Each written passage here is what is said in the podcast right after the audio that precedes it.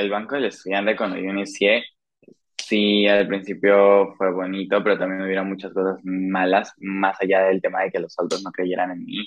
Una de esas fue el bullying, ya que pasé bullying por, ah, en, en múltiples ocasiones, no solo por parte de mis compañeros, sino también a veces por parte de los profesores.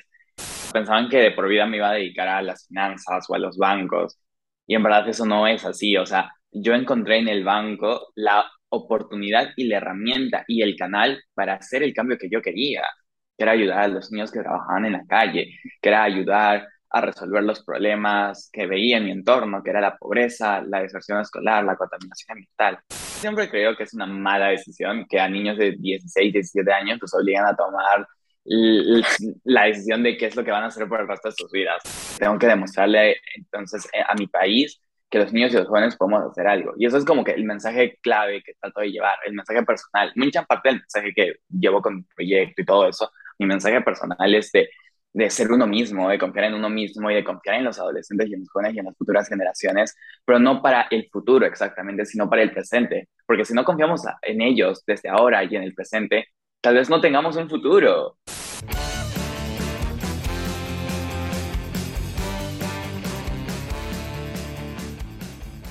Bienvenidos a este episodio de Peruanos que Inspiran, espacio donde buscamos visibilizar a cada vez más peruanos que la rompen en lo que hacen y apuestan por el Perú. El día de hoy tengo el placer de presentarles a un joven arquipeño de 17 años. Inició su emprendimiento a los 7 años, se basa en un sistema financiero que busca favorecer económicamente a niños y adolescentes de escasos recursos. Eh, este gran proyecto lo ha llevado a ser reconocido como el joven banquero el más joven, digamos, de todo el mundo, eh, con el Banco Cooperativo del Estudiante Barcelona. Ha sido speaker de Shark Tank, de Characato, cada universitario, entre otros. Ha recibido diferentes reconocimientos a nivel nacional e internacional por justamente este proyecto que tiene a favor del medio ambiente. Ya imagino que saben de quién estoy hablando con ustedes, José Quizocala. ¡Woo! Hola a todos, ¿cómo están? Hola Alessandra, estoy súper feliz de estar aquí el día de hoy contigo. Aparte que, de que te confieso que estuve viendo unos cuantos capítulos del programa, del podcast, y están muy, muy, muy buenos, en verdad. Y nada, es para mí un placer poder estar aquí hablando contigo y sobre todo porque sé que, bueno, por nuestra edad siento que vamos a llegar perfecto a los chicos y a ese sector que realmente necesita escuchar algo como lo que el día de hoy vamos a poder conversar. Muchas gracias a ti también, este, o sea, en verdad por estar acá, también por haber dicho que estás escuchando los capítulos, yo lloro cada vez que dicen eso. Este, y sí, yo también creo que va a ser una conversación súper amena. De hecho, desde el momento uno, debo confesar que me he sentido muy cómoda en poder hablar contigo así de manera como súper horizontal y todo. Y justamente en esos ánimos de poder conversar así, y también para que las demás personas sientan esa misma frescura que yo he sentido al hablar contigo, es que claro, yo he dicho ahorita tus títulos, y bueno, el, título que tienes como más grande es el, el niño banquero, el banquero más joven, todo el tema, pero ¿quién es José detrás de todo eso, no? O sea, ¿quién eres tú? ¿Cómo te defines? Empezamos fuerte, Alessandra. Es fuerte, sí. Ay, wow, ¿quién es José? José, de hecho, para mis amigos, normalmente no me llaman José ni José Adolfo. Mi familia me dice Fito y mis amigos me dicen Jos, sin la E. Entonces, nada, José, Jos, Fito, es un adolescente de 17 años que en este momento está luchando consigo mismo y está luchando también por cambiar el mundo. Siento que esa es la manera en cómo me veo hoy en día ya que realmente siento que la adolescencia y esta edad por la que estoy pasando es una edad muy complicada y muy difícil para muchas personas y también lo está, lo está haciendo para mí, pero también a eso le tengo que sumar como que un poco de mi proyecto y de todo lo que ya he venido haciendo desde pequeño y como ese cambio entre mi niñez y mi adolescencia y, y más adelante mi, mi adultez. Entonces, nada, para mí está siendo como que un proceso muy muy complicado internamente, pero, pero en eso estoy, en tratar de ponerme las cosas con calma y tratar de aprender cada vez más, y en tratar de, de disfrutar. Creo que eso ha sido algo que me ha faltado durante mucho tiempo y que hoy en día estoy tratando de hacer. Su, es que justo eso que dices, que el tema de disfrutar, siento que la gente se da cuenta muy tarde de que eso es lo más importante en lo que debería radicar la vida, ¿no? Es como súper, súper chévere todo lo que quieras conseguir, todo, todo el esfuerzo que le metas a lo que haces, pero claro, es bien complicado, digamos, dar, o sea, no es stop, pero digo, disfrutar también de ese proceso, ¿no? A mí me, me ha pasado también que, que justamente por este tema de querer alcanzar, no sé, notas, proyectos, estos checklists que cada uno tiene en la vida, también me he perdido en algún momento, yo también siento que recién hace poco estoy como comenzando a, a saborear un poco esos momentos. Creo que hay muchas cosas chéveres que me pueden haber pasado, pero que simplemente pasaron desapercibido porque decía, No pucha, no es suficiente, voy al siguiente. Exacto. Ese, eso es, eso es lo que me pasó a mí. O sea, de verdad que cuando inicié con el banco lo disfrutaba mucho más. Después, cuando las cosas empezaron a, a crecer y todo esto empezó a, a- a un poco expandirse, dejé de disfrutarlo. Y de hecho, justo en ese momento pasan las cosas más bonitas en mi vida y siento que no las puedo aprovechar o disfrutar de la manera en la que debía haberlo hecho. Cuando grabé la película, no lo disfruté para nada. Cuando se estrenó la película, no lo disfruté para nada. Estaba más enfocado en trabajar y en, ok, ya tengo esto, ahora más, más, más, más, más, más. Y, y creo que en parte también algo muy personal es que siempre, y también un poco de la sociedad, es que siempre las personas al principio pasaron de no creer para mí en nada, en verdad, yo tocaba las puertas y me decían, tú eres muy buena, pero eres un niño y no pienso trabajar con un niño, o no puedo trabajar con un niño, y eso era muy complicado para mí. Y pasar de, de que ningún adulto cree en mí a que los adultos crean en mí y, y mucho más. ¿sabes? O sea, eh, algo que pasaba era que me ponían mucha presión, o a veces me encontraba personas en la embajada o caminando o whatever, whatever, y me decían como que, wow, hola, ¿cómo estás? Eh, te- eh, espero seguir vivo para cuando te lances a, a la presidencia.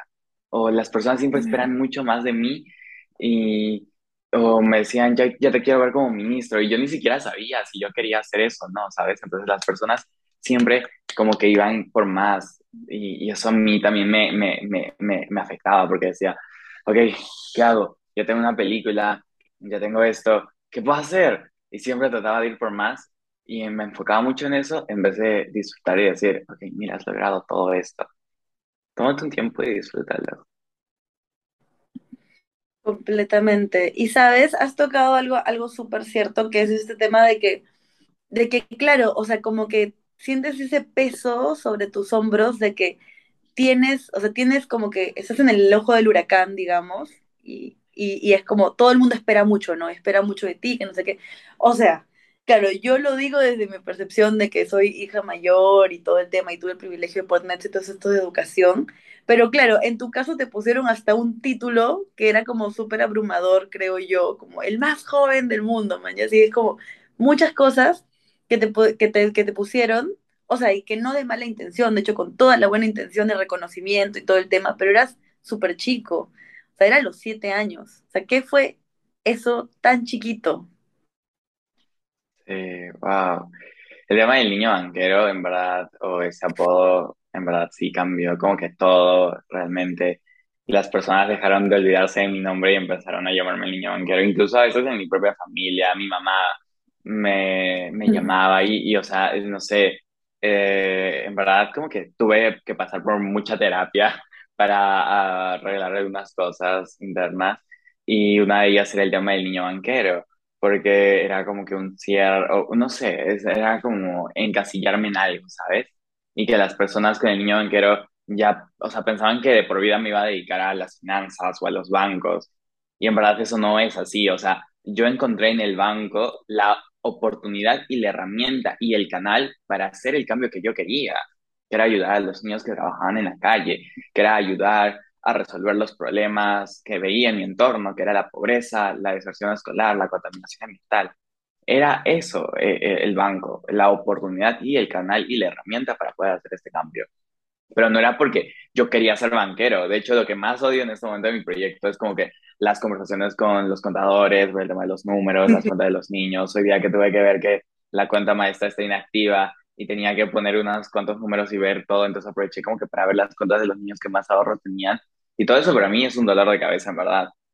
Y, pero en cambio lo que más me apasiona y lo que más me gusta es estar con la gente, conversar con ellos, hablar, ver las historias de los niños a los que eh, mi proyecto ha cambiado la vida. Y entonces, claro, todas las personas me encasillaron en el niño banquero y siempre era como que el niño banquero entero, no, el niño banquero súper serio, el niño banquero estudia economía o algo así. Y, y, yo decía, en verdad quiero hacer esto, en verdad quiero vestirme así, en verdad quiero estudiar economía, en verdad quiero el otro. Y no, no quería nada de eso. O sea, hoy en día por fin puedo usar ropa un poco que me gusta más, una chompa, algo que va más acorde a mí. Y por otro lado, también hoy, día, hoy en día puede decidir la carrera que quería estudiar. Ya que siempre, eh, ok, para iniciar siempre creo que es una mala decisión que a niños de 16, 17 años los obligan a tomar la decisión de qué es lo que van a hacer por el resto de sus vidas. O sea, yo digo en verdad, no, es la peor decisión en verdad, porque, no, o sea, somos tan pequeños que ni siquiera sabemos qué queremos hacer, o sea, ni siquiera en verdad nos estamos descubriendo y que nos digan como que, ok, ya, escoge tu carrera y la presión no es solo de la sociedad, sino también a veces la presión familiar, es como que mucho, o sea, en verdad es demasiado. En mi familia ya todos pensaban que iba a estudiar economía y yo en verdad, como te digo, no, me gustan los números. O sea, soy más o bueno, no tanto, soy más o menos, pero, o sea, no me gustan. Entonces, entonces yo no sabía qué hacer y para mí era, ok, ¿qué hago? Pucha. Y, y, estaba tratando de descubrirme y las personas ya me decían, y venían empresas, me decían, ok, te vamos a ayudar para que te pusieras universidades en extranjero o venían universidades a decirme, ok, tienes una beca para economía o administración bancaria o administración de empresas. Y yo, ok, pero no sé si quiero estudiar esto. Y, y hoy en día, ya después de un tiempo, tomé la decisión de que voy a estudiar comunicaciones. Es la carrera que voy a estudiar, ya es lo que más me gusta, hablar con la gente, comunicar, y siento que a través de diferentes mecanismos dentro de la comunicación se puede llevar un mensaje, y eso es lo que más me gusta a mí.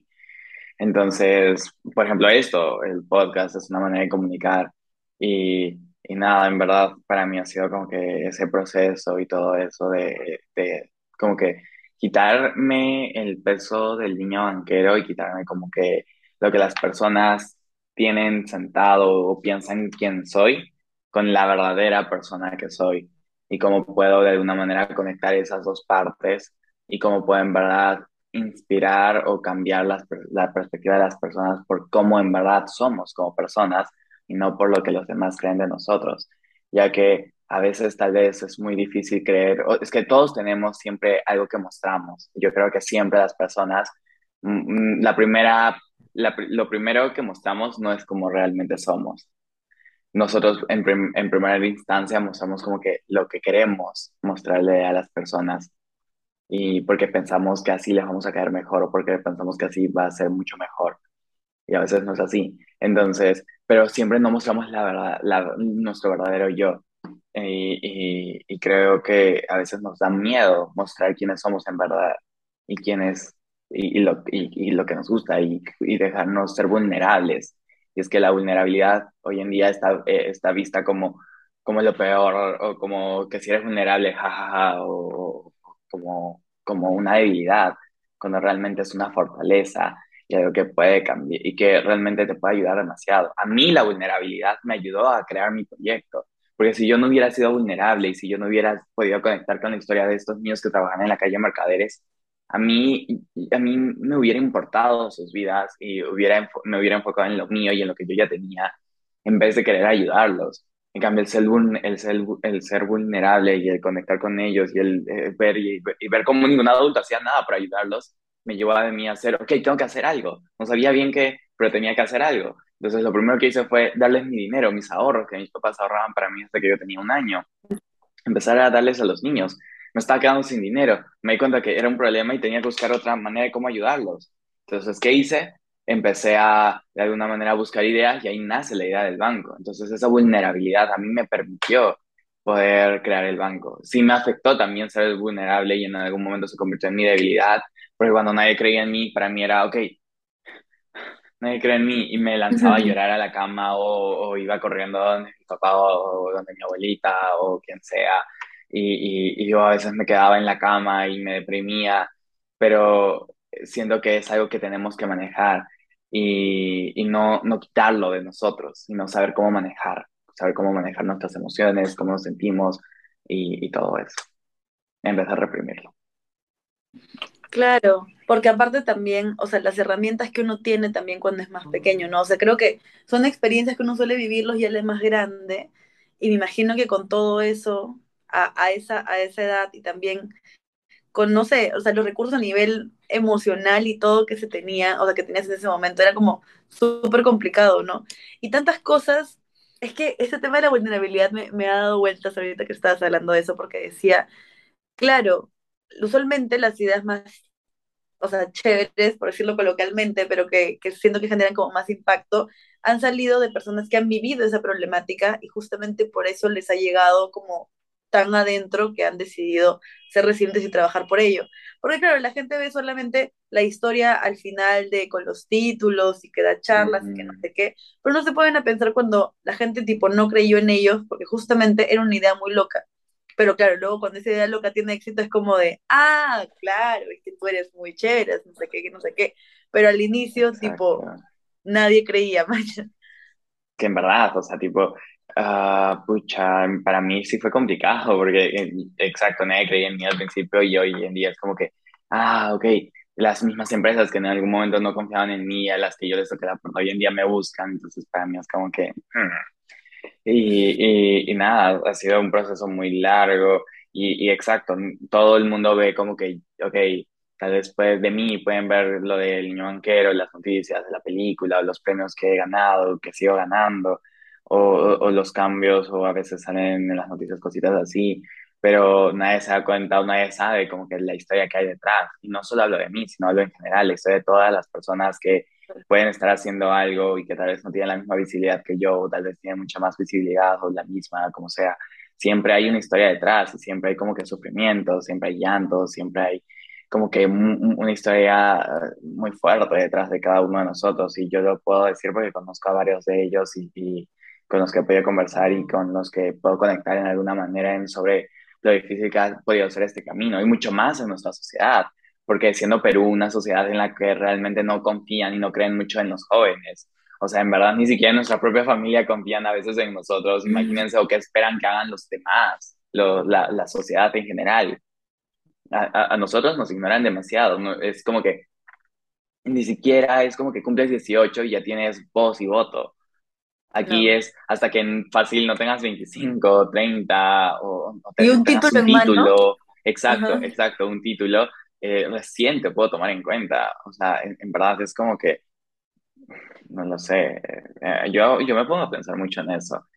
Me pongo a pensar en algo que he estado, que he pensado durante mucho tiempo y, y no le he dicho mucho, es, ¿qué hubiera pasado si yo hubiera nacido en otro país y hubiera creado mi proyecto en otro país como, no sé, en algún país de Europa o en algún país Suiza, por ponte. el estilo? Sí, Suiza, por ejemplo, ya. O sea, ¿cómo en este momento en qué estaría mi proyecto? ¿En- ¿A qué nivel o dónde estaría yo? Porque si somos honestos y sinceros, en otros países le prestan más atención a los chicos, confían más, hay mucho más apoyo, hay mucha más apertura. O sea, en verdad, yo conozco a varios emprendedores o varias personas o jóvenes que están, que tienen iniciativas para el Perú y es como que, o sea, es como, oh my God, Mm. ¿cómo es posible que tengas todo esto? ¿Cómo es posible que lo hayas logrado? Y, o sea, tienen tal vez menos años que yo dentro del tema, pero han logrado muchas más cosas y es como, ok, me doy por, por rendido, ¿sabes? O sea, ¿qué está pasando?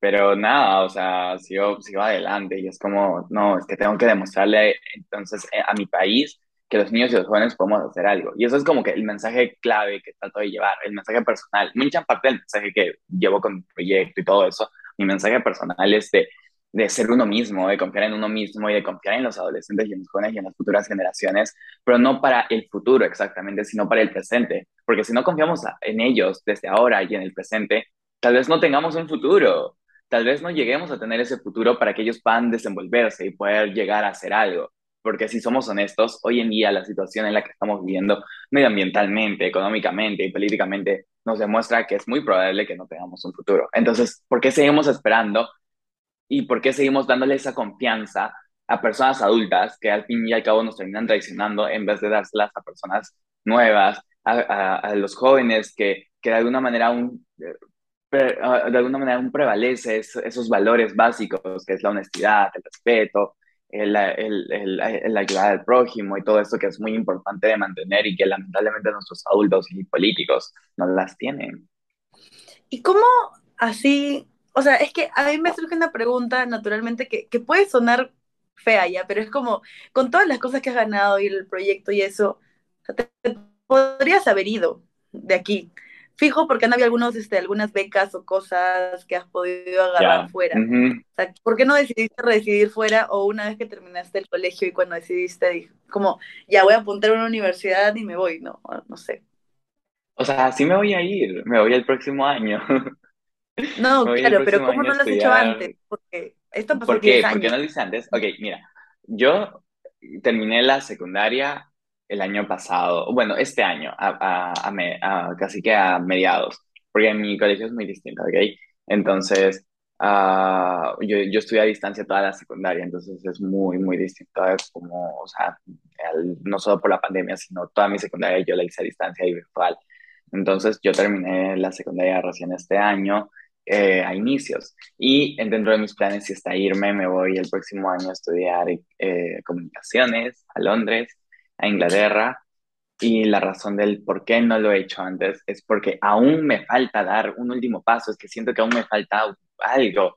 O sea, hoy en día ya sé más o menos qué fecha me voy, inicio clases casi que en septiembre, entonces me falta como que un año aprox pero siento que me falta algo más, siento que aún no he dado ese, ese punto máximo en, en mi proyecto y en mí para demostrarle a las personas en verdad que los niños podemos hacer algo grande. O sea, mi proyecto ayuda a más de 7.000 niños y jóvenes y, y creo que no está siendo suficiente.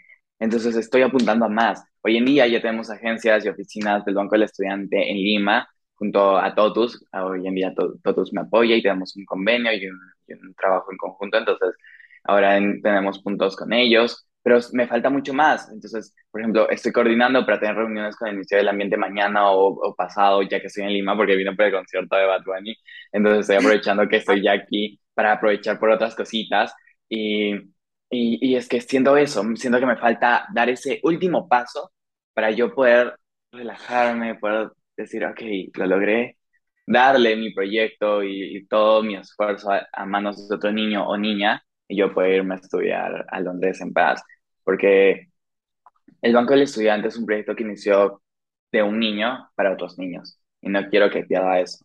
No quiero que porque yo crezca o sea lo que, se, que pase conmigo, porque un- uno no sabe qué va a pasar. O sea, en verdad, yo no sé si cuando me vaya a Londres cambie de opinión y ya no quiera volver a Perú o no sé, o sea, es que en verdad yo, yo en verdad sol- simplemente dejo que las cosas fluyan y que fluyan también dentro de mí y sea que mi corazón y mi mente manden y, y me lleven por el camino al que quisiera ir.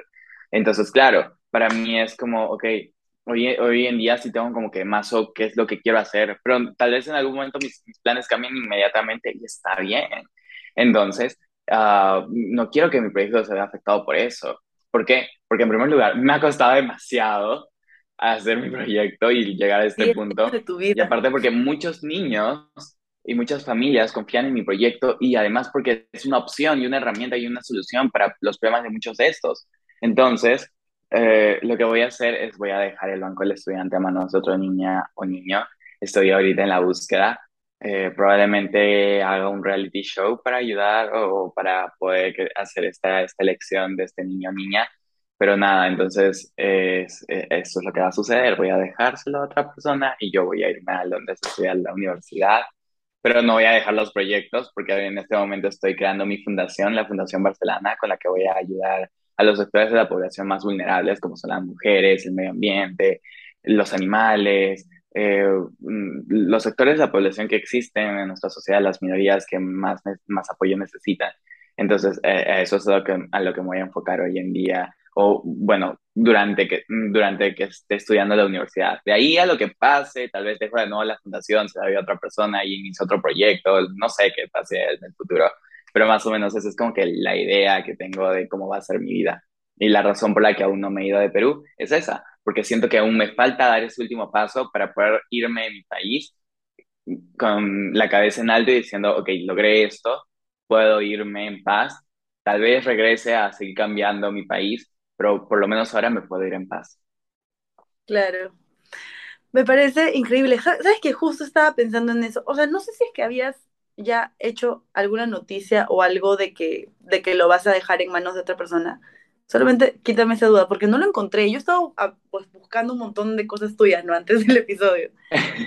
lo mencioné una que otra vez, pero no, no, no, no en verdad, porque ahorita, o sea, recién estoy como que trabajando en la manera de cómo lanzar esto, pero sí, o sea, lo mencioné, lo mencioné una que otra entrevista. Dale, porque justo estaba pensando yo también eso. Es como, no es que se pierda la esencia, pero claro, cuando yo, tú ya creces, dejas de estar en esa sensibilidad de cómo se sienten ellos también, porque también el contexto cambia. O sea, por ejemplo, yo, es que yo ya me siento anciana, o sea, yo tengo 26 ya, pero yo hago también ese tipo de proyectos, este, iniciativas sociales y así, y, y voluntariados desde los 15, un poco antes, o sea, ya creando organizaciones y cosas. Y me da risa porque ahora también como que hago voluntariados y eso, y de verdad ya no entiendo a la gente de 18 a menos, o sea, siento que ya estoy muy distante, o sea, ya son muchos años de diferencia que ya no llego a conectar tanto y es normal, porque claro, ya, ya es una brecha no diferente, es más, con mi hermana yo me llevo como 7, 8 años, entonces ella ahorita tiene 19 y de por sí ya siento esa brecha y cuando estoy con voluntarios más aún.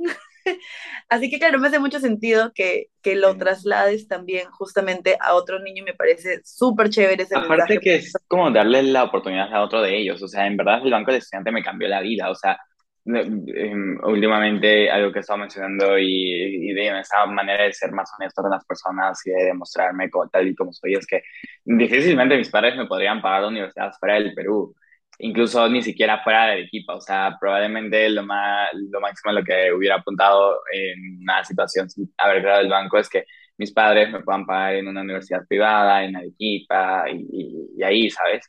Pero hoy en día tengo la oportunidad de irme a otro país a estudiar la carrera que yo quiero, o sea, en verdad, y todo esto es gracias a mi proyecto. El Banco del Estudiante me cambió la vida rotundamente y siento que puedo darle esa oportunidad a otra persona de que le cambie la vida y de que le ayude, pero también siendo recíproco, así como este proyecto, todo esto puede ayudarlo a él, él también debe ayudar a los demás o a esta persona, ¿sabes? ¿Me entiendes? O sea, en verdad, en eso, en eso es a lo que apunto.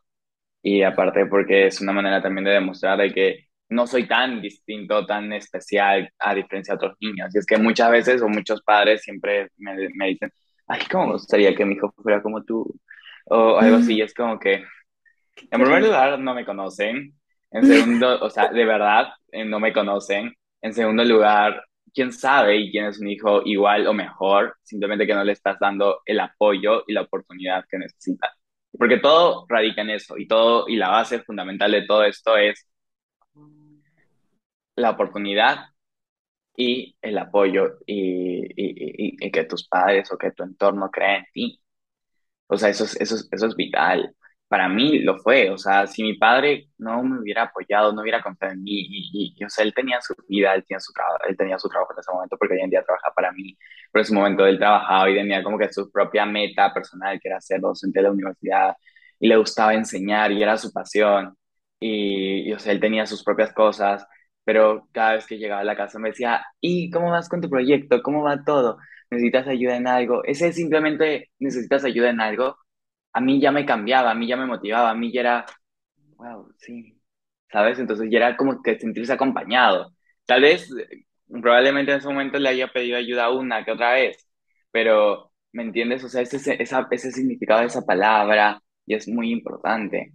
Y también que me den, o sea, que nos den oportunidades eh, en mi caso, la primera persona que me dio la oportunidad fue el director de mi colegio, dándome como que la oportunidad de ser alcalde de mi colegio, pero, eh, eh, y eso me ayudó a mí a poder iniciar con todo esto, pero las oportunidades también son muy importantes.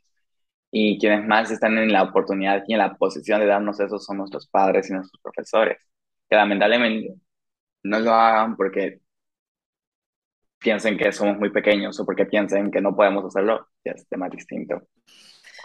Sí, el tema de que tengas esa oportunidad es súper complicado. O sea, de hecho, pasa en mi universidad y, ha pasado, y pasa en varias, ¿no? Igual en los colegios, que es como, premian o dan oportunidades solamente a la gente que tiene como muy buenas notas. Entonces, las personas que tienen como buenas notas, ellos son los que los mandan a, no sé, los congresos, a los no sé qué, a los no sé qué. Pero hay gente que no tiene buenas notas, o sea, que, eh, o sea, no es que tampoco le vaya mal, pero simplemente tiene diferentes, este, otro tipo de, de habilidades que los hace ser más capos en otras cosas, que no Sí, se pueden sea, medir numéricamente. exacto. En, ver- en verdad que el tema de las notas, o sea, pucha, yo conozco muchas personas que tienen buenas notas, pero a la hora de la hora es, en la vida real es como que no saben muy bien cómo llevar o cómo manejar en- manejarse en la vida. Y o sea, o sea, tuve, tengo un- tuve una amiga, lo siento si estás viendo esto, pero que se postuló también a una universidad fuera del Perú y tenía las mejores notas de toda la clase, o sea, era muy, muy, muy chancona, era muy inteligente y todo. Y en la universidad le dijeron como que, ya, ok, muy buenas notas y todo, pero ¿quién eres tú? ¿Qué haces? ¿O por qué quieres entrar a la universidad? Y ella se quedó como que en blanco y no sabía cómo qué responder o qué decir y, y no le dieron. O sea, en verdad tenía las notas perfectas, era la mejor de la clase, todo, pero el que tú en verdad no tengas una historia o no tengas algo que demostrar como persona, más allá de tus notas, no te sirve de nada. No tienes que ser el más inteligente para hacer algo. Y es que muchos tal vez creen, no, es que no soy bueno para matemáticas, yo tampoco. Y no, es que no soy bueno para el arte, yo tampoco. Y, o sea, ¿me entiendes? Siempre hay algo en lo que no somos buenos y está bien y siempre podemos mejorar, pero también hay algo en lo que nos destacamos y en lo que sí somos buenos. Y tenemos que buscarlo. Tenemos que buscarnos y encontrarnos y decir, ok, mira, yo soy bueno en esto. Yo soy bueno hablando. Yo soy bueno jugando al fútbol. Yo soy bueno al básquet. Yo soy bueno en la cocina. Y agárrate de eso. Y enfócate en eso. Y en lo que eres bueno y en lo que te apasiona para cambiar el mundo. Y, o sea, sí, como tú dices, las notas en verdad no es como que definan quién eres. No porque tengas malas notas. O sea, yo no era el mejor de mi clase. Yo no era el mejor de mi clase. Y de hecho, un año casi que desapruebo. Pero fue por la depresión y porque en verdad no me quería parar de la cama y fue un momento muy difícil de mi vida. Pero es que en verdad las notas no te definen. Y, y aún así, con mis notas, que no son tan buenas, y un año que casi que jalo, am, aún así he logrado una beca. Aún así no voy a ir a estudiar fuera. O sea, imagínense, realmente con eso les digo que las notas no lo es, no lo son todo. También tienes que buscarte a ti. Y, a- y hoy en día lo que más les importa a las universidades son personas, personas que puedan en verdad ser ellos mismos y que de verdad tengan algo que contar al mundo más allá de un número. Tal cual, y que tengan esas ganas de comerse el mundo y hacer, o sea, hacer algo, ¿no? Con justamente con su historia. Y, ay, es que no sé si va a ser muy fuerte. Si no lo corto. ver, No, no, no, todo bien. O sea, a lo que voy es, cuentas, cuentas bastante que, que hubo este, este año que fue como, como complicado y así. No sé si nos puedes contar un poco más o qué fue lo que pasó. ¿Te está gustando el episodio? Recuerda que este proyecto no es nada sin tu apoyo. Por eso no te olvides de suscribirte a nuestro canal de YouTube, dejar tu comentario, dejar tu like y seguirnos en tu plataforma de podcast favorito. Y también en Instagram, ahí voy publicando historias. Hoy en día ya, lo, ya como que lo superé y ya es como que una etapa más y de la cual aprendí mucho. Pero a ver, eh, el Banco del Estudiante cuando yo inicié, sí, al principio fue bonito, pero también hubiera muchas cosas malas, más allá del tema de que los adultos no creyeran en mí. Una de esas fue el bullying, ya que pasé bullying por, ah, en, en múltiples ocasiones, no solo por parte de mis compañeros, sino también a veces por parte de los profesores. Eh, en el primer colegio en el que inició la idea, en el que era un colegio público, pasé por una situación en la cual fue muy fuerte, o sea, me tiraron de las escaleras me hicieron una herida en la oreja, incluso tengo una marca acá, no sé si se llega a ver, lo, probablemente no, pero tengo una Mm, marca acá en la, en la oreja porque me la cosieron. Am, por otro lado, eh, otra, o- o en el mismo colegio, pero otra, otro día, otra vez, un alumno, supuestamente con un lapicero, pero yo no creo, me hizo una herida también en el muslo de mi pierna, también tengo una marca, entonces me, mis padres toman la decisión de cambiarme de colegio. Y en el segundo colegio yo tomé la decisión de que nadie supiera de mí, de mi proyecto, o sea, pasar un poco más, ¿sabes? Como que, ok, un alumno normal. Llegó un punto en el que fui portada de un de periódico muy famoso, muy conocido en Arequipa. Y Una de las compañeras compró todos los periódicos que había encontrado en el kiosco y, las, y como que las repartieron en la clase y en el colegio. Entonces ya todos sabían de mí, pero no fue eso lo que, no fue, eh, eh, es el problema, sino que como ya todos sabían y como se estaba manejando la situación muy bien en este segundo colegio, yo tomé la opción y la, y la oportunidad de postularme a un concurso llamado Escuelas Emprendedoras, pero para este concurso necesito representar a mi colegio o necesitas postularte como colegio. Entonces yo hablé con el director y me dijo que sí, la directora me dijo que sí. Entonces trabajamos en este proyecto, pero tenía que postularme con otros alumnos, no podía ser solo yo. Entonces escogí a los alumnos de mi colegio, los cuales yo creía que podían agregarle algo al proyecto, ¿sabes? Um, Alumnos que yo veía potencial en ellos y a los que sentía que podían ayudarme con eso. Pero la directora me dijo que yo los escogiera y creo que ese hecho de yo decir, ok, tú, tú, tú, como cuando juegan el equipo de fútbol, ¿sabes? Y Sí. estás, y, y entonces tú escoges, ya, tú para mi equipo, y tú, tú, y así. Obviamente que el último o el que casi no lo escogen siempre es como que se siente mal y triste. Pero en este caso era casi que la mayoría de mis, col- de mis compañeros, porque claro, yo solo podía escoger siete dentro de una clase de una, unos 20 probabla- probablemente. Entonces, claro, era un poquito complicado. Y aparte, que no era un partido de fútbol, sino era un concurso que el premio mayor, o si ganábamos, que si ganamos, era Mm. viajar a Londres. Y entonces eh, a representar al colegio y, a- y al, y al país. Entonces, claro, ya es algo mucho más fuerte. Y obviamente mis compañeros siento que se sintieron excluidos y, y- y dijeron, ok, pero ¿por qué no me eligió a mí? Y ahí me empezaron a excluir a mí en general de la vida escolar, ¿sabes? O sea, yo tenía a veces que pasar en los recreos leyendo Harry Potter sentado Mm. porque no tenía qué más hacer o no tenía con quién poder jugar o estaba ahí viendo cómo los demás sí tenían amigos y yo estaba solito, ¿sabes? Entonces eso fue como que como que una etapa un poco complicada y nada, también pasé de nuevo por la misma situación, también por parte de los profesores, porque la directora o para este concurso tenía que escoger también una, una profesora que nos guíe. Yo escogí a la profesora a la que yo creía y con la que me llevaba mejor. Entonces todas las demás profesoras dijeron, ok, ¿y por qué no yo? ¿Sabes? Entonces de nuevo la misma situación. Y, y eso me, me chocó mucho. Hablé con la psicóloga del colegio y lo único que dijo fue que era mi culpa entonces, ah, la, mi psicóloga personal, porque en su momento ya mis padres me veían muy mal, verdad, muy mal. Tengo una amiga, una de mis mejores amigas, que se llama Camila, que ella me veía y, me, y, se preocupaba mucho por mí, porque casi que pasaba todo el día en la enfermería, que me veía muy delgadito. Hoy en día, mm, la última vez que nos vimos, me dijo, "Oh, hablemos un poco de esto y de cómo en verdad en ese tiempo me veía perdido y me veía como un alma en pena y que ya no quería hacer nada y, y en verdad así estaba. Mi psicóloga personal tuvo que hablar con mi directora para buscar una solución, buscar una solución para que pudiera terminar el año sin tener que seguir en el colegio. Y de ahí me cambié al colegio virtual. Pero el primer año en el colegio virtual yo seguía en la misma situación, o sea, en verdad estaba como que un año en mi cama sin pararme, porque en el colegio virtual al que yo me, al que, en el que yo estudié, no tienes una profesora que está detrás de ti que te dice, oye, presenta la tarea, oye, esto, Ujú. sino es más como que autodidacta, ¿sabes? Te mandan todo, tú te enseñas a ti mismo, buscas en internet, si no entiendes algo, puedes pedir una clase particular y todo eso. Pero básicamente no es como que de alguna manera lo mismo que un colegio. Entonces, para mí era como que, ok, no hay nadie que me hostigue o que me diga, ok, haz esto, haz el otro.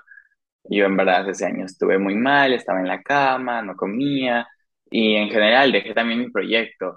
Eh, lo dejé a manos de otras personas a las cuales sí lo estuvieron manejando bien, pero yo en verdad no me paraba de la cama, estaba ahí y no fue hasta casi final del año que me dio como una epifanía de que qué estaba haciendo con mi vida y de que en verdad estaba perdiendo mucho tiempo y de que en verdad podía pasar algo mejor. Y justo en ese momento pasó algo que me cambió la vida y creo que fue una- un momento muy fuerte para mí. Y que recién hace poco como que lo pude dejar ir en una entrevista que fue la de Milagros Leiva, pero recién como que lo pude dejar ir y es que justo ese año yo estuve nominado y era el candidato perfecto según la organización para un premio muy importante que era el Premio Internacional de la Paz para Niños y Jóvenes. Es un premio muy, muy importante porque, o sea, hoy en día Malala los presenta, Malala se encarga de como que dirigir el, el premio y todo eso, pero ella ganó el premio un año antes de ganar el Premio Nobel de la Paz. Entonces es un premio muy importante y es una visibilidad muy grande. Y en esa entrevista personal con, como que con los, con los jurados y así, yo dije, me preguntaron que, como, que si tenía amiguitos, que cómo era la relación con los niños de mi edad y así. Y yo dije que no, que odiaba a los niños. Y, y en ese momento tal vez sí, tal vez no, no lo sé. Eh, pero eso como que los alarmó demasiado, a tal punto de que hablaron con mi papá, hablaron con mi mamá, hablaron con mi psicóloga, hablaron con mis amigos, hablaron con mucha gente porque era el candidato perfecto, pero ellos tenían miedo de que si ganaba iba a tener mucho contacto con niños, con prensa y que eso me iba a afectar. Entonces perdí una gran oportunidad. Y esto también va el mensaje de que las oportunidades muchas veces se te presentan una sola vez en tu vida. Y lo tomas o lo dejas pasar. Y eso fue lo que me pasó. En esta vez, bueno, esta vez la dejé pasar. No sé, hoy en día, lo, o sea, trato de ver que las cosas pasan por algo y tal vez si eso pasó en ese momento fue por algo, tal vez sí no estaba listo para ganar el concurso porque como te cuento estaba mal, pero en verdad me afectó demasiado. Y, y, y luego cuando no gané me sentí muy mal y ahí es como me dio la epifanía de que en verdad tenía que cambiar y que estaba bien todo, que, todo lo que haya pasado, pero no podía vivir siendo la víctima, ¿sabes? O sea, todos pasamos por situaciones difíciles, todos pasamos por momentos que nos marcan y, que, y de los cuales creemos que no, no podemos superarnos o no podemos continuar. Y, y, y, aquí estamos. Hay algunas personas que lamentablemente sí no continúan todo, pero en verdad lo más importante es darnos cuenta de que podemos seguir y que también depende mucho de nosotros y de nuestro esfuerzo y de también tener un círculo de apoyo y, y todo, ¿sabes? O sea, son, es como que un, son muchas cositas las cuales nos mantienen ahí, pero parte muy grande de esto es también nuestra decisión propia y, y, y esforzarnos por nosotros mismos. Entonces yo tomé la decisión de, ok, he sufrido y todo, pero está bien y tengo que dejar de, de este papel de víctima y poder continuar con mi vida, ¿sabes? Entonces eso fue lo que hice. Y nada, y continué adelante, pero sí fue como que un año perdido, del cual hoy en día yo no me arrepiento porque aprendí mucho, pero sí un tiempo de mi vida estaba muy arrepentido de este y muy avergonzado. Claro, me parece súper fuerte, porque es como, es que, o sea, me siento identificada en varias partes, porque creo que justamente, o sea, claro, no es al mismo nivel, ¿no? Pero fácil a otras personas también les ha pasado que han destacado en algo, sea lo que sea, y ya las personas te comienzan a juzgar, te comienzan a, a ver de otra forma, comienzas a ser excluido, y uno puede entrar en un, en un círculo vicioso de este tema de la victimización, que es súper cierto, e ir como o sea, en el tema de la victimización y decir, wow, ya me está pasando esto, pero es que tan importante es ese tema de cuando despiertas y dices, ya, voy a comenzar a hacer algo y a dejar de victimizarme, que igual yo siento que está súper bien sentir el dolor, sentir la tristeza en esos Exacto, momentos, sí. Que es súper válido, pero luego aprender de ella, ¿no? Exacto, es o sea, está bien que dejes fluir todo, en verdad.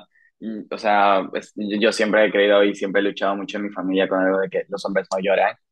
Yo soy muy llorón, entonces siempre era como que, no, claro que al principio sí era como que, no sé, hubo un tiempo de mi vida en la que yo dejé de llorar y en la que dejaba de sentir. Y trabajé mucho en terapia en el, el poder llorar de nuevo y el poder expresar nuestras emociones, porque nosotros sentimos y, y si no lloras o si no buscas una manera de cómo expresarlo, porque hay millones, miles de maneras, se puede volver un caos y puedes llegar a situaciones difíciles como el suicidio y, y, y decisiones muy complicadas. Entonces siempre tenemos que expresar nuestras emociones y está bien que sientas tristeza, enojo, todo lo que puedas lle- llegar a sentir, pero también hay un punto de quiebre en el que tienes que darte cuenta que tienes que continuar y, con, y seguir y aprender y no puedes seguir en lo mismo, en la misma situación y tienes que avanzar por ti mismo. Completamente. Quizás hemos hablado de cosas muy deep, muy así como, Sí, como tristes, no me gusta la palabra tristes, pero no sé cómo usar. Ya, pero bueno, así como que en general muy profundas. Vámonos un poquito cosas más, un poquito más felices, ya que Ok, estamos yendo en una parte más avanzada del episodio, ya pronto tendremos que ir a la última pregunta. Y entonces en esto, en general, para, para poder resumir, es como, ¿cuáles son las experiencias? Claro, han llevado varias cosas contigo que están también, es que también ha sido una etapa bien complicada, pues, o sea, niñez, adolescencia y ahorita ya más grande, muy complicado. Bueno, han habido muchas cosas, muchos retos que has tenido que sobrellevar todo esto, pero claro, no ha habido muchos momentos y cosas súper chéveres que te han pasado en el camino.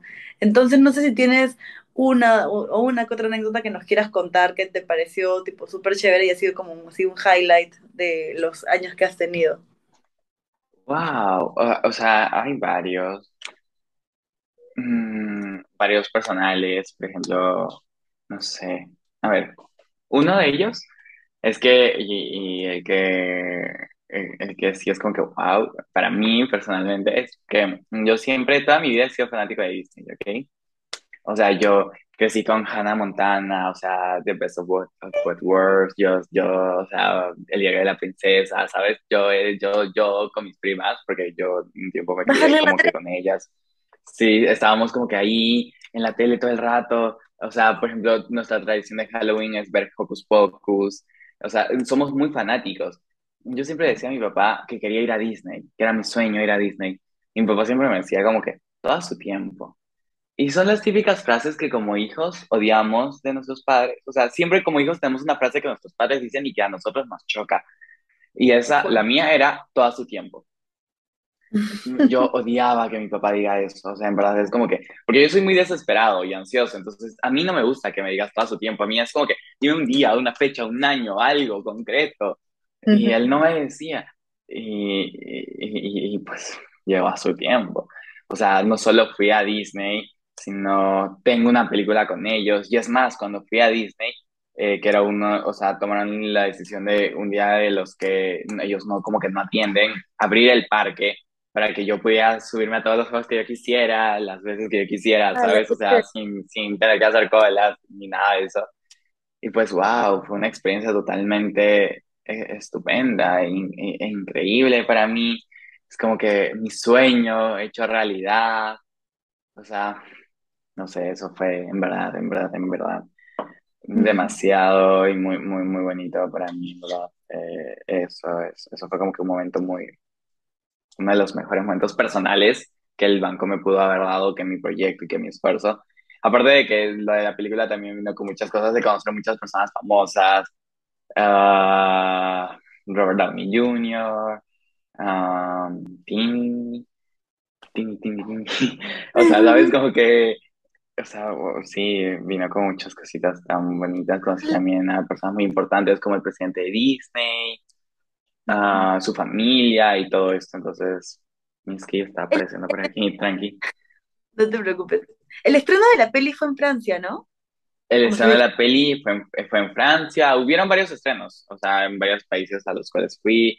De hecho, cuando inició la pandemia, yo estuve en Estados Unidos, el estreno de la película, y como que me lo, tenía cosas muy grandes, entrevistas muy grandes con personas muy famosas y que yo admiraba mucho.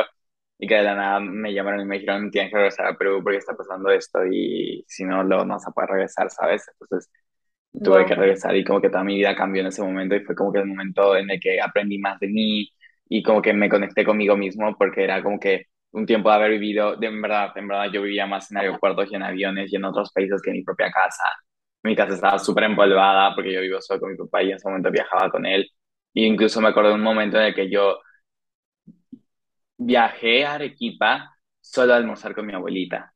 O sea, yo viajé, llegué como que al mediodía, a- a- organicé todo para verme con mi abuelita, ir a almorzar con ella y en la tarde, noche, volver a tomar un vuelo porque yo tenía que ir de nuevo. Yo, o sea, yo pedí simplemente tener unas horas en Arequipa para poder respirar el aire de Arequipa y poder ver a mi abuelita, que es una de las personas que más adoro en la tierra solo porque no la había visto hace tiempo y solo porque no tenía tiempo y, y, o sea, era lo que más necesitaba en ese momento.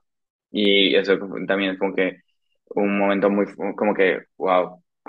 Pero volviendo a los momentos bonitos y al, a ver, Ujú. eso, varios, varios premios, en lo- por ejemplo, el premio Children Climate Prize se desarrolló en donde se hacen los premios Nobel de la Paz y es como que de las premiaciones más bonitas que tuve con alfombra verde y todo, o sea, en verdad, como que muy, muy wow, con las luces y trajeron mariachis. Hasta ahora no entiendo por qué trajeron mariachis, en verdad creo que ellos piensan Latinoamérica y dicen, ah, México, mariachis.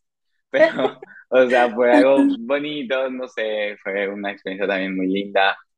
Otra ah, que me marcó a mí es como que, o sea, y esto es como también otra cosa personal, es que yo cuando era pequeñito yo amaba o siempre quería tener una fiesta con piñata, con dulces, con sorpresitas, ¿sabes? O sea, como la fiesta de los niños. Y, y, y yo siempre contaba los días, me levantaba y a mi abuelita siempre le decía, ¿cuánto falta para mi cumpleaños? Y, o sea, para mí era como que, ¿cuánto falta para mi cumpleaños? ¿Cuánto falta? Todos los días, no había día que no le preguntara y- y esperando esta fiesta tan deseada que era con piñata, con payaso, todo como pues siempre había yo querido, pero nunca la pude tener. Pero em, una vez, cuando ya yo estaba con el proyecto, eh, estaba en la oficina y vino una niña con su mamá.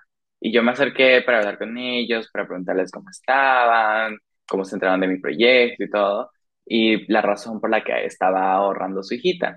Ya me dijo que estaba ahorrando porque quería su fiesta de cumpleaños. Y me dijo, sí, yo quiero mi fiesta de cumpleaños, quiero piñata, quiero un payasos, quiero que sea en un local grande, con mis amiguitos, con todos mis amiguitos, quiero que sea una fiesta grande. Y me acordé mucho cuando yo era niño. Y fue como que un momento bonito es, en ese, en ese, es- ese día. Y como que a los meses me encontré con su mamá, no con la hijita, pero sí con la mamá. Y le pregunté qué tal le había ido, y si había llegado a su meta. Y me dijo que sí. Me mostró las fotos de su hijita toda feliz, con su fiesta de cumpleaños, con su piñata, con su payaso, con sus amiguitos. Y es más, me recordó que la temática que ellos escogieron fue reciclaje y el medio ambiente y como que tenía muchas cosas en la fiesta temática que daban o estaban relacionados con eso y que las sorpresas estaban hechas de material reciclado, las bolsitas que le daban a los niños. Y, o sea, eso fue muy bonito para mí porque claro, yo no pude tener la fiesta que yo había querido, pero sí ayudé a que otra persona la pudiera tener, ¿sabes? Y eso también fue un momento muy, muy lindo en mi vida. Chévere. Pero escúchame, igual puedes seguir teniendo tu fiesta, sí. Te queda un mes. Um, Sí, de hecho, creo que mis amigos y mis primos están organizando algo porque este año cumple 18, o sea, Exactamente. mi fiesta de En diciembre. 18 en diciembre, el 6 de diciembre, por si alguien me quiere mandar un regalo. Pero mis amigos creo que estamos organizando una fiesta temática de ah, Taylor Swift, que es mi artista favorita. Entonces, como que creo que va, va a ser una fiesta muy grande y tal vez voy a, voy a poder cumplir mi sueño de niño de tener una fiesta con piñata, no con payasos, tal vez, pero con una, alguien disfrazado de Taylor Swift. O sea, no lo sé, en verdad, creo que, o sea, como tú lo dices, no es tarde, ¿sabes? O sea, no sé, quién sabe, y este es el ¿Por qué año. no? Porque claro, este, este puede ser el año. Ay, qué lindo. Espero que tengas un súper buen cumpleaños, porque claro, también investigando ahí para saber igual este, o sea, de qué edad tenías todo el tema, vi que era en diciembre, o sea, ya en breves, eh, que ibas no a cumplir nada. 18, no. Te juro que no fue hasta hace poco que saqué mi DNI. O sea, hasta lo del concierto. O sea, mm, bueno, yo lo tuve que tramitar, lo tramité como que hace ya varios meses, pero me demoré, me demoré mucho. Y no lo, no lo fui a retirar. O sea, estaba en la reñeca ahí empolvándose, porque yo no quería en verdad tener DNI de, ¿sabes? O sea, azul, porque eso es ya un cambio, ¿sabes? Tú, tú sabes que cuando ya tienes tu DNI. Lo peor es que ni siquiera es azul, es el electrónico. O sea, ya otra Ujú. cosa. O sea, tú sabes que cuando ya tienes eso ya no eres un niño, o sea, ya las cosas cambian. Y estaba ahí empolvándose y en verdad yo no lo quería retirar nunca, o sea, y no fue hasta que dijeron que las entradas de Bad Bunny iban a ser nominadas, que Y dije, quedan con en mano, sí. exacto, y que era con DNI en mano, que dije, ni modo, no me queda de otra, y fui a retirar el DNI, ¿sabes? Pero si no hubiera sido por eso, tal vez hasta ahorita seguiría ahí en la RNE fácilmente, porque para mí sí es como que 18, wow. Y fue como que un, un gran problema. Los últimos años de mi vida, cumplir años era como que un dolor, porque no quería ser adulto. Antes, cuando era pequeño, ya quería ser adulto, o sea, yo ya quería ser, tener 18, que las personas me tomaran en cuenta. Pero hoy en día ya no quiero ser un adulto porque siento que no disfruté esta etapa muy bien. Y con mucha terapia y muchas conversaciones profundas con familiares, amigos, eh, y así, como que hoy en día como que estoy trabajando mucho en ello. Y, y nada, 18. Pero se te vieron la etapa súper chévere, ¿ah? O sea, yo, yo en verdad he disfrutado un montón mis 20. Yo, yo estoy en los fines de los 20, pero los 20 han sido una gran década, está siendo una gran década, así que te vienen Ay, años súper chéveres. eso espero en verdad. Todos me dicen eso, o sea, todos en verdad me dicen, no, eres muy joven, la vida recién empieza para ti y todo eso, pero Literal, no sé por qué yo lo veo, yo lo veo de distinta manera. Es que lo ves de distinta manera porque también has pasado muchas cosas que pasamos de más grandes, más chicos. Sí, tal vez, probablemente sea eso. O sea, yo ya me quiero jubilar, ¿sabes? Yo estoy esperando como que a los... Mi, mi plan es que a los 30 jubilarme, ¿sabes? O sea, ya mm, retirarme y estar ahí como un abuelito simplemente viajando y viviendo la vida. ese es el sueño, ese es el sueño. Es que creo que cuando tú ya trabajas en serio, o sea, como que al quinto año te da crisis, bueno, a mí me pasó, que te da crisis y dices, ya no quiero, o sea, ya no. Así te gusta tu trabajo, es como de, no, por favor, solamente quiero viajar y, y ya, y por el mundo.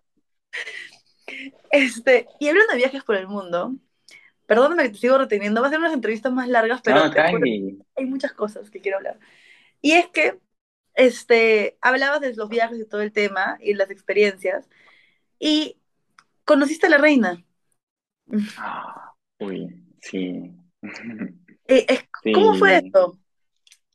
O sea, creo que son, o sea, no, no sé cuántos peruanos han conocido a la reina. Según yo, hace unos días que supe eso, era solo Paddington y tú. Entonces, Ay, wow. A ver, esa vez. De primero, hecho, ¿cómo, cómo esa llegó fue, la oportunidad de conocerla así, random? Porque mí... gané un premio, ajá, Ujú. gané un premio y como que estaban diciendo que iba a ser en, en, en, en Londres y que iba a probablemente estar la reina y que iba a ser en uno de sus palacios y todo. Y, y, o sea, yo viajé, o sea, gané el premio y me dieron la oportunidad de viajar, llegué, y o sea, todo, todo, hasta ese momento como que no lo creía en verdad, no fue como que, o sea, y todavía fue toda una, toda una experiencia porque eh, mi visa no salió a tiempo me retuvieron de inmigraciones por viajar solo, fue como que toda una travesía. Yo me tuve que cambiar con el turno porque tenía que bajar del aeropuerto y defenderme para el evento en el avión, o sea, estaba en el avión como que poniéndome mi saquito, mi ternito, y fue como que toda una, una travesía muy grande, pero wow, fue un momento muy bonito. Um, recuerdo mucho lo importante cómo me marcó la experiencia, porque obviamente, pues, o sea, cuando, o sea, en ese momento yo recuerdo que no muchas personas aquí en Perú creían en mí y no confiaban en mí o me cortaban el teléfono, incluso mi propia familia tampoco creían en mí o eran muy escépticos con todo esto. Y que de la nada la reina Isabel te diga que conoce tu proyecto y que le gusta y que sabe lo que estás haciendo. O sea, para mí fue como que ella sabe de mí. No sé si de verdad supiera de mí o no, pero ella me lo dijo que para mí era un cosa muy importante. Fue algo muy breve también, porque obviamente, pero, pero igual fue un momento muy, muy, muy bonito. Y de hecho, me regaló un peluche, un Paddington, exactamente, que es un peluche peruano. Tal vez para los que no sepan, yo también la entrevista el- en la historia de, de Paddington, es un oso peruano que viaja a Londres y a encontrarse, algo así. Porque, o sea, sus, eh, sus padres lo mandan, sus abuelitos lo mandan a Londres. Y entonces, obviamente, tiene como que mucha historia Perú, Londres. Y me regaló un peluche Paddington de una de las tiendas más caras, más lujosas y más grandes de allá, de Londres, que es Harrods. Y plot twist, no sé dónde está el peluche hoy en día. justo te iba a decir que me mandes una foto para ponerla ahí. O sea, tengo fotos, porque oh, te juro que un tiempo de mi vida yo no soltaba ese peluche, estaba acá todos los días. Tengo videos, tengo entrevistas, tengo exposiciones con el peluche conmigo. Pero de tanto haberlo sacado, ya no sé dónde está, te lo juro, lo perdí. No. Bueno, ojalá. Ah, lo, lo estoy buscando hace cuatro años. Ya, ya me rendí.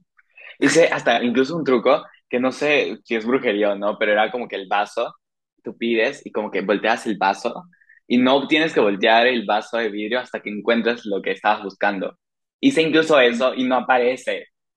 No aparece. O sea, yo ya me rendí, yo no sé dónde está ese peluche. En verdad espero que un día por ahí mágicamente aparezca en algún lugar o alguien me diga, oye, mira este peluche. Pero no, desapareció mi Paddington. Ay, son cositas, pero bueno. ¡Hala, qué chévere! O sea, no es que yo sea fan en general del tema de la monarquía y eso, pero claro, representa algo súper chévere conocer, conocerla y todo, ¿no? Ay, ha sido una entrevista súper chévere. Qué pena que no pueda ser como infinita tampoco, igual, para que tampoco no salga tan largo. Y tenemos esta pregunta final, eh, que, o sea, hago una pregunta por temporada, distinta, ¿no? Entonces había, he dicho de la empatía, profesional, no sé qué, ya. Esta tercera temporada, la pregunta es, ¿qué le dirías a tu yo de XX años? Antes era a tu yo de 10 años, pero ha ido cambiando porque uh, lo, lo adecuo a tipo partes en la vida en la que ha cambiado el, del entrevistador, ¿no? Entonces, en este caso, para ti, la pregunta es, ¿qué le dirías a tu yo de 7 años? O sea, cuando recién comenzabas toda la travesía. Si conoces alguna marca que quiera aliarse con este proyecto, no dudes en escribirme. Y también, si quieres aportar yapeando, puedes hacerlo al 941-997-865. Que confíe en él mismo, que confíe en él mismo, que lo que está haciendo, yo sé que tiene mucho miedo, pero lo que está haciendo es algo bueno. Y que aprenda a escuchar y a escucharse a él mismo. Con ese mensaje así de de confianza, de creer en uno mismo, y también creo que mucha autenticidad. La has mencionado la palabra, pero no la has dicho en una respuesta como tal, pero creo que también lo que me expresas un montón, en general, es ser auténtico, ¿no? Buscar ser quien eres y, todo eso. Te quiero agradecer un montón, un montón de verdad por haber estado aquí, por habernos, por haberte abierto, abierto tanto también a contarnos, ser tipo súper libre en las respuestas. Gracias. Y también gracias a los que nos han escuchado hasta este momento del episodio, que debe ser, no sé, debemos estar en una hora más o menos ahorita. Así que muchas gracias a todos. Ya solamente le voy a dar el pase a Jos. Me estoy dando el atrevimiento de decirle Jos. Te voy a dar el pase para que puedas darnos, no sé, alguna palabra final, alguna red que quisieras que sigamos, lo que desees, decirnos hasta el final. Y ya de ahí terminamos con el episodio. Ok, claro. Muchas gracias a ti, Alessandra, por la entrevista. Gracias a los que se, a, todos los chicos, chicas, personas en general que están viendo esta entrevista, en verdad. Espero que todo esto les haya servido de algo. Siempre como que mi finalidad es como que, que cada uno se lleve un mensaje que los marque con ustedes, de lo que sea que yo haya dicho el día de hoy. Y nada, en verdad, confíen en ustedes mismos. Como lo dijo, lo más importante es la autenticidad, en verdad para mí el ser uno mismo y el defender tus ideales y lo que tú crees y alzar la voz frente a las injusticias o frente a lo que sea que esté sucediendo, para mí es muy importante y muy recalcable y en verdad yo lo valoro demasiado y cada vez trato de que más personas, más jóvenes podamos seguir siendo así. Y nada, si quieren saber más de mí, pueden seguirme en las redes sociales como José Adolfo, con H intermedio entre la J y la O. Y las redes del Banco del Estudiante están como Banco del Estudiante.